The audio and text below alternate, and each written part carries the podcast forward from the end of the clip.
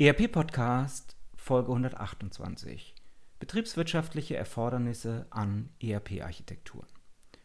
In Folge 127 habe ich über die technische Weiterentwicklung bis zur Moderne von ERP-Architekturen und Unternehmenssoftware-Architekturen gesprochen.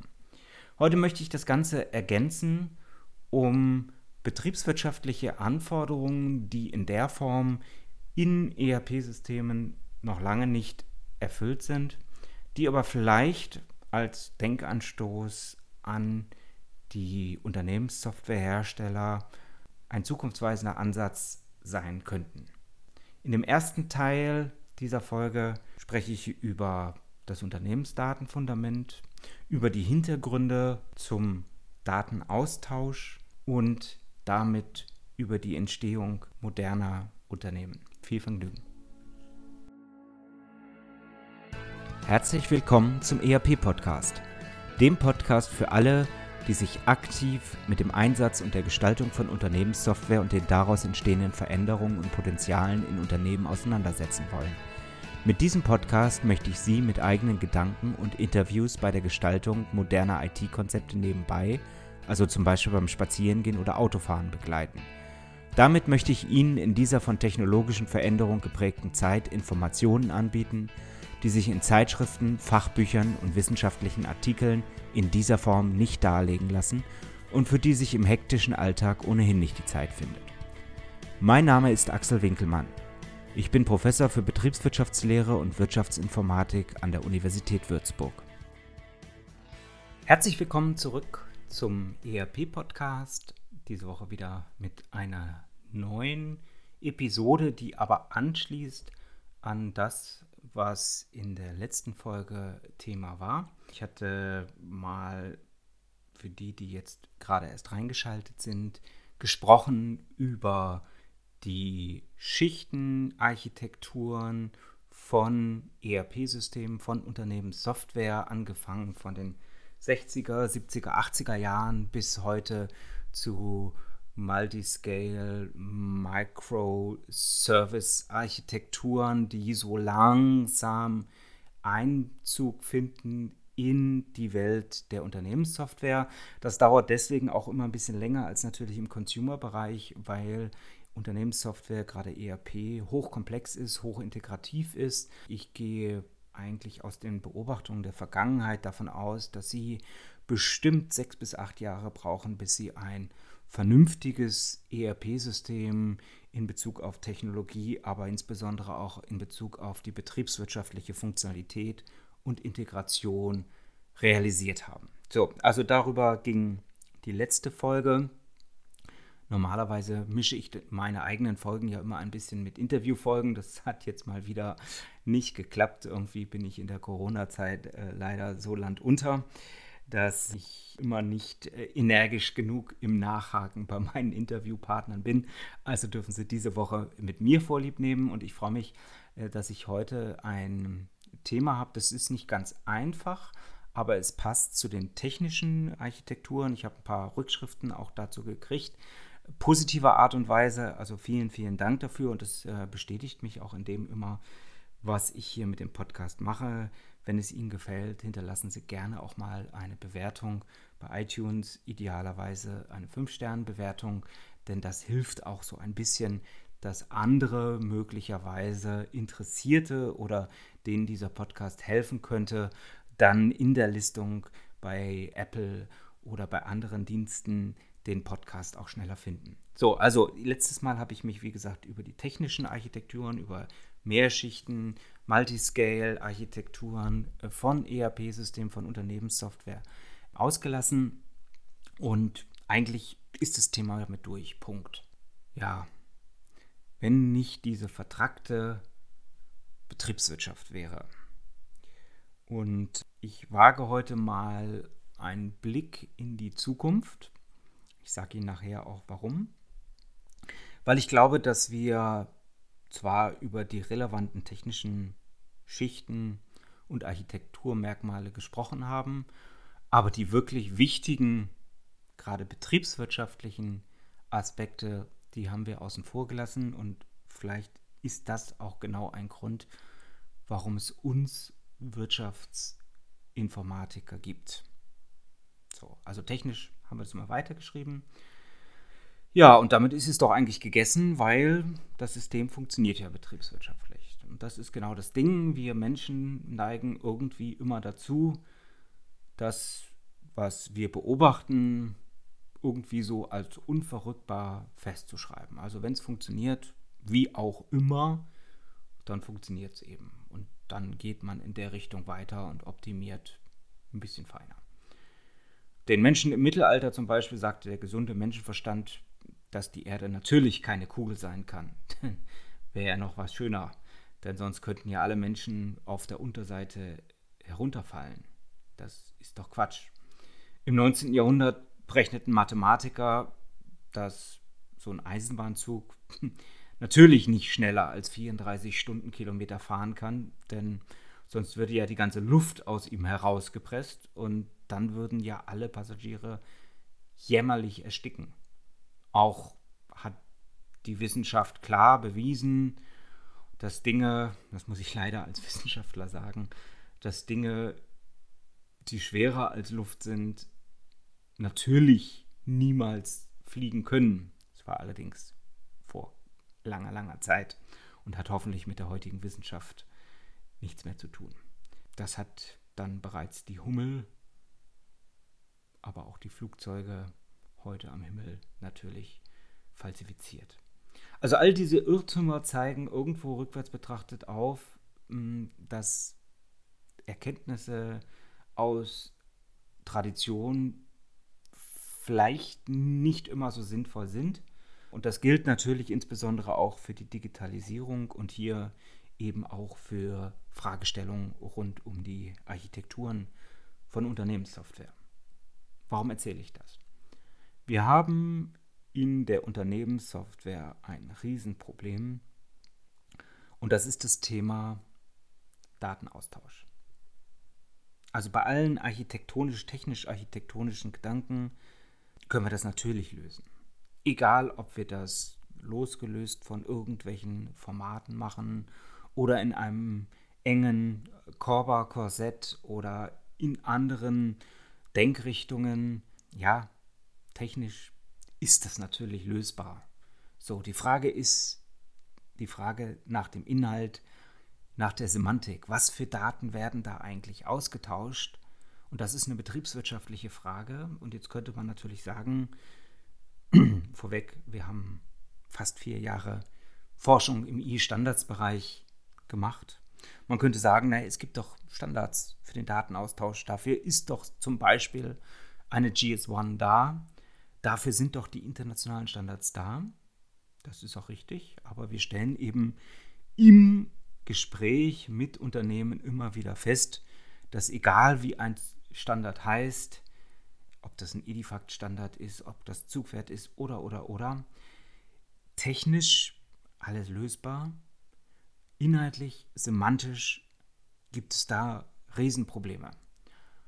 Und diese Probleme führen eben dazu, dass man nicht sagt, einmal Standard eingeführt, jetzt können wir mit beliebigen Unternehmen die Daten austauschen, sondern dass man permanent in den entsprechenden Fachabteilungen dabei ist, am Herzen des Systems rumzuoperieren, um diese Daten verlässlich in die eigene Datenstruktur des, wie ich es nenne, Unternehmensdatenfundaments hineinzuschieben.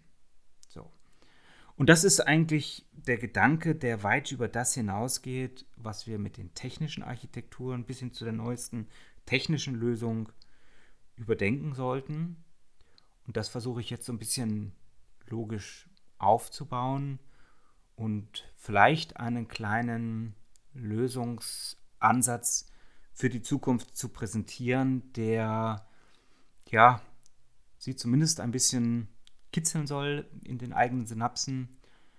Sollten sie von ERP-Herstellern sein, sollten sie aus Beratungshäusern sein. Da freue ich mich natürlich immer auch über Feedback, auch über gemeinsame Weiterentwicklung von Gedanken und das gilt natürlich auch für alle anderen Hörer, zum Beispiel aus den IT-Abteilungen vieler, vieler mittelständischer Unternehmen, von denen ich weiß, dass Sie diesen Podcast hören. Als Professor für Wirtschaftsinformatik kenne ich vermutlich sämtliche Einwände gegen die Benutzung von Computern und warum Computer nicht das leisten, was sie leisten sollen. Ich kenne vermutlich sogar fast alle Argumente gegen den Einsatz fortschrittlicher Technologien. Wer meine Geschichte im Podcast verfolgt, weiß, dass meine Vorfahren Klavierbauunternehmer waren. Auch da hat es in den 1890er Jahren in der IHK-Zeitschrift gehießen, das kann man nicht weiter automatisieren, den Klavierbau, das kann man nicht weiter verbessern, den Klavierbau, weil entsprechend die Seele im Ohr des Schreiners, im Ohr des Klavierbauers liegt. Ja, und aus der Zeit mit weit über 900 Arbeitsstunden pro Klavier sind dann in den nächsten 80 bis 100 Jahren nur noch rund 60 bis 65 Arbeitsstunden pro Klavier geworden. Also nachdem diese Aussage getätigt wurde. Und ich glaube, das finden wir an allen Stellen. Und Hintergrund sind natürlich immer Automatisierungstechnologien, heute natürlich über die Digitalisierung, über die Computer und insbesondere über 1 und 0. Für den Informatiker ist ziemlich offensichtlich, was Digitalisierung ist, technisch 1 und 0. Digitales, binäres Verarbeiten von Daten. Also, um das nochmal zu sagen, auch für mich ist natürlich Digitalisierung im engeren Sinne 1 und 0. Zukünftig vielleicht ähm, Quantencomputing, verschränkte Zustände etc. pp. Aber die digitale, die virtuelle Darstellung von bestimmten Daten beziehungsweise in Bezug auf den Anwendungskontext von Informationen. So, das ist etwas, was wir aber im weiteren Sinne schon sehr, sehr lange machen. Angefangen von den ersten Höhlenmenschen, die angefangen haben, das Wissen, was sie im Kopf hatten, das Erlebnis, was sie im Kopf hatten, an die Höhlenwand zu malen und damit letztendlich zu extrahieren, also anderen mitzuteilen, was äh, sie erlebt haben, und zwar durchaus anderen Gruppen, die in die Höhle äh, kamen oder vielleicht am nächsten Tage der Sippe, die abends schon fest schlief, etc. pp. In der Weiterführung haben wir die Schrift entwickelt, ungefähr dreieinhalbtausend, 3200 vor Christus, also rundweg 5.500 Jahre äh, Schrift zur Verschriftlichung, zur externen Darstellung von bestimmten Dingen, die wir im Kopf haben. Das hat weitergeführt zum Buchdruck, zu, zur Schrift, zum Niederschreiben auf Papier, zum Buchdruck dann entsprechend, zu Zeitungen.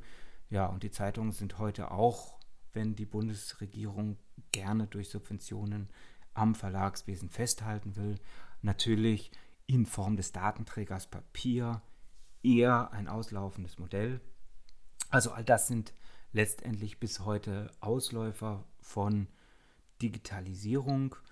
Je nachdem, in welche Richtung wir jetzt abbiegen, können wir zum Beispiel sagen, okay, Digitalisierung haben wir nicht nur für menschenlesbare Daten oder Informationen gemacht, sondern wir haben auch Digitalisierung in Form von Lochkarten zunächst für maschinenlesbare Kommunikation erarbeitet und damit konnte man natürlich Automaten betreiben, sei es jetzt äh, der Jacquard Webstuhl um 1805 herum oder äh, sei es so etwas wie Polyphon, später Grammophon im Musikbereich. All das waren Erfindungen, die natürlich in ihrer Zeit mit gewisser Behebigkeit aus heutiger Sicht, aber doch relativ schnell disruptiv auf die alten Produktlinien gewirkt haben und damit im weiteren Sinne der Digitalisierung Vorreiter für alle Datennutzung waren. So, und jetzt haben wir heute Daten, die wollen wir natürlich größtmöglich nutzen, ohne dass wir sie jedes Mal neu erfassen müssen.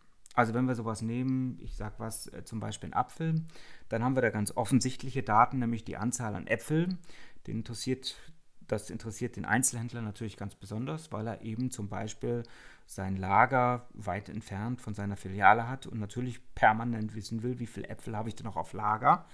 Und dazu könnt ihr natürlich jedes Mal nachzählen, rüberlaufen zum, in das Lager, nachzählen, äh, um dann drei Äpfel wieder mit ins, in die Filial zu nehmen. Das wollen wir nicht. Wir wollen heute dezentrale Geschäftsmodelle, Konzepte aufbauen. Das heißt, wir brauchen diese Daten virtuell in unserer Datenbank, in unserem Unternehmen. Aber diese Daten, die könnten wir theoretisch schon von unseren Lieferanten, von unseren Produzenten bekommen. Wir müssten noch irgendwo sicherstellen, dass die Daten korrekt sind, dass man uns also zum Beispiel bei der Anzahl an Äpfeln nicht beschummelt.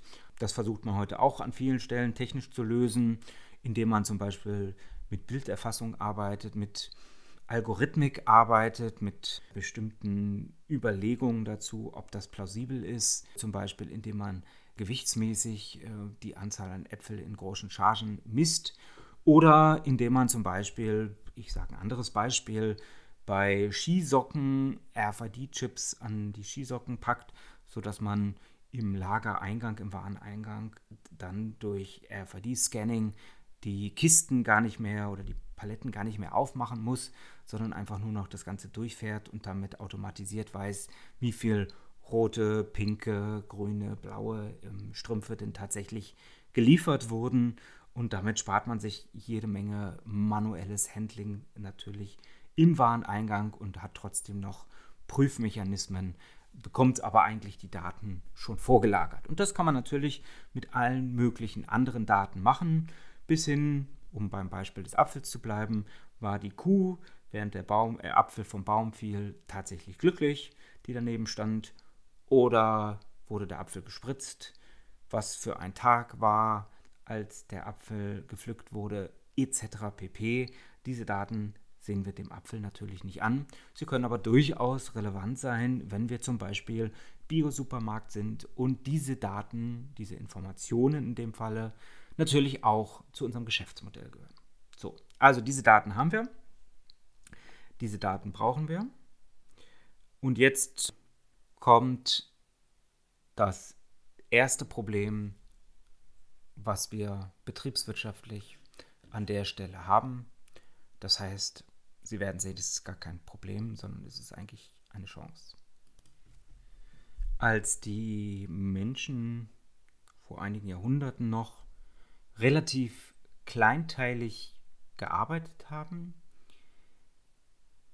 da war das Thema Daten eigentlich kein großes Thema. Natürlich hat man sich äh, bestimmte Dinge aufgeschrieben, man hat vielleicht auch zumindest mündlich das ein oder andere weitergegeben, aber wirklich gewissenhaft wurde nur eine Datendimension gepflegt und das ist das Geld.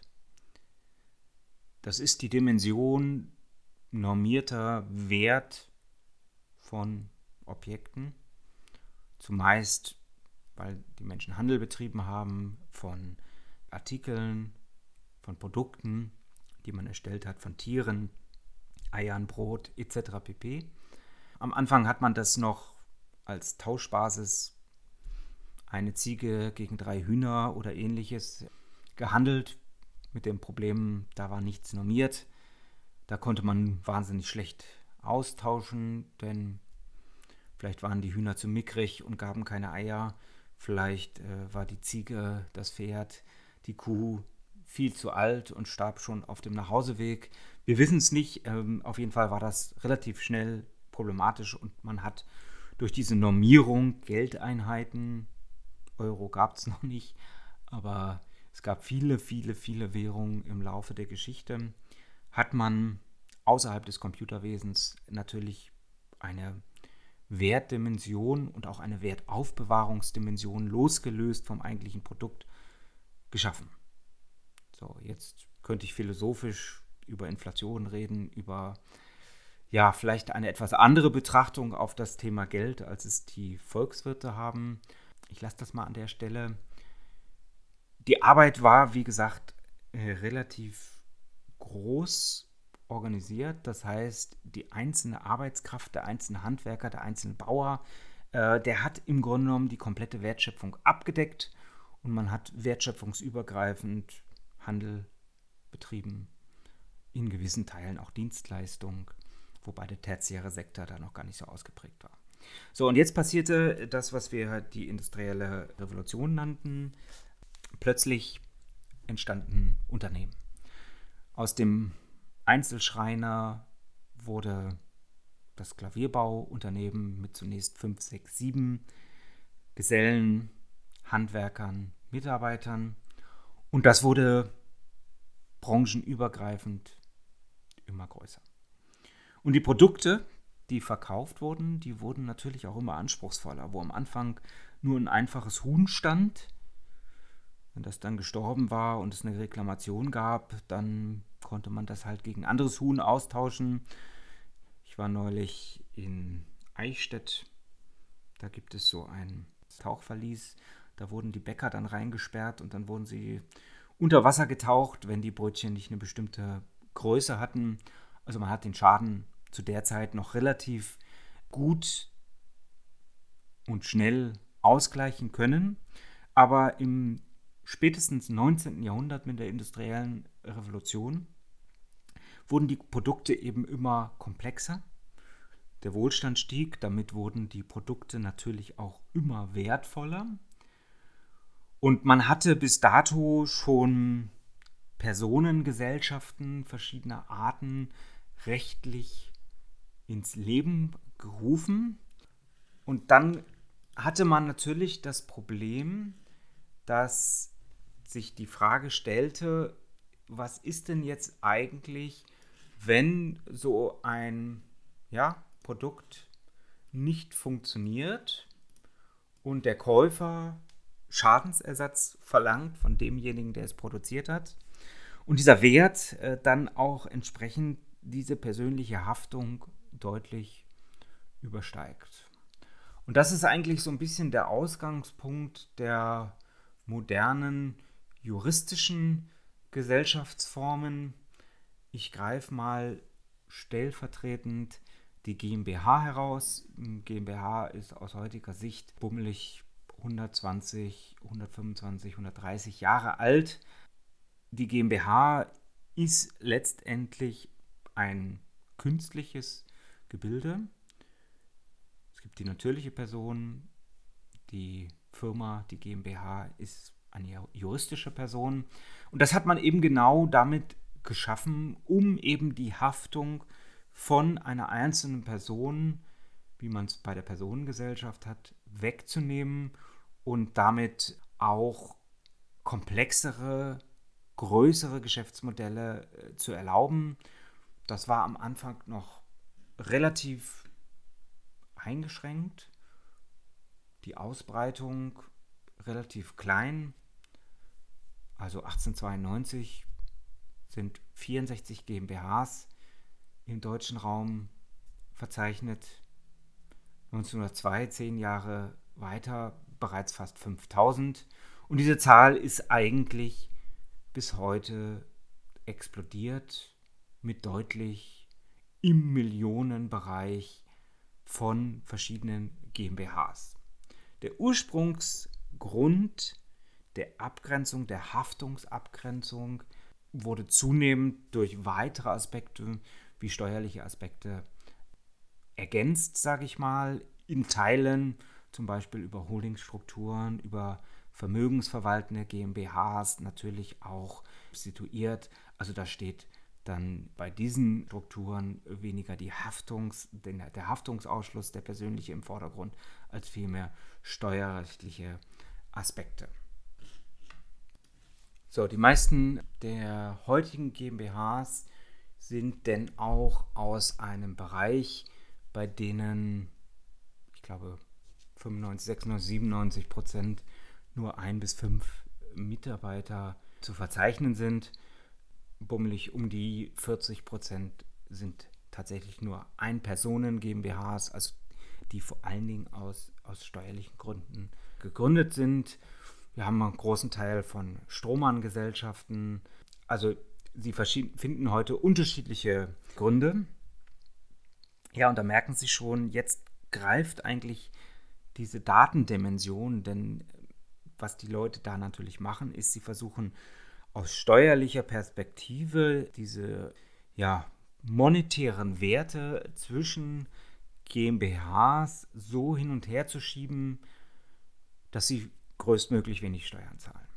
Das machen einerseits die großen Konzerne, Amazon, Apple, Starbucks, aber das machen zunehmend eben auch Family Offices oder findige Unternehmer.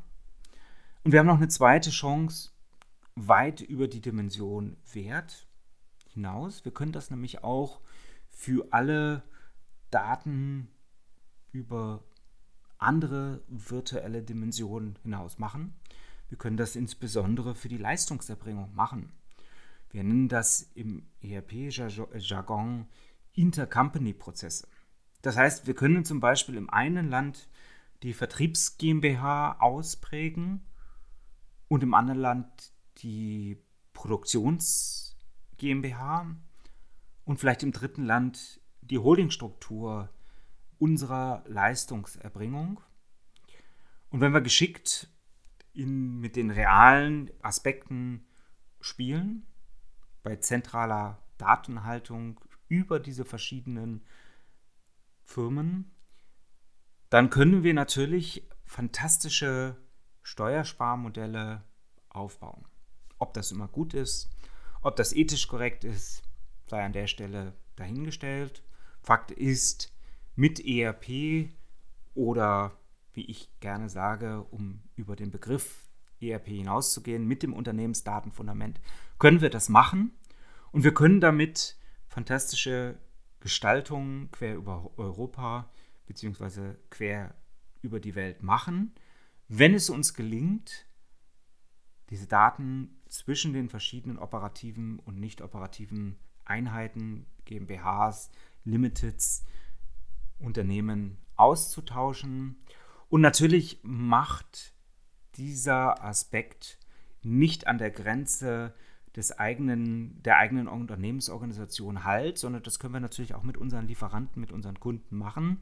Und das ist etwas, was wir eben mit digitalen Schnittstellen, mit E-Standards in den letzten Jahren, eigentlich schon in den letzten zwei, drei Jahrzehnten, aber heute noch viel mehr, noch viel stärker machen und wo heute die eigentlichen Probleme liegen und wo wir eben, und deswegen komme ich auf das Thema, auch betriebswirtschaftlich über die Architekturen von Unternehmenssoftware vielleicht nochmal neu nachdenken sollten und überlegen sollten, wie wir mit dem Thema umgehen.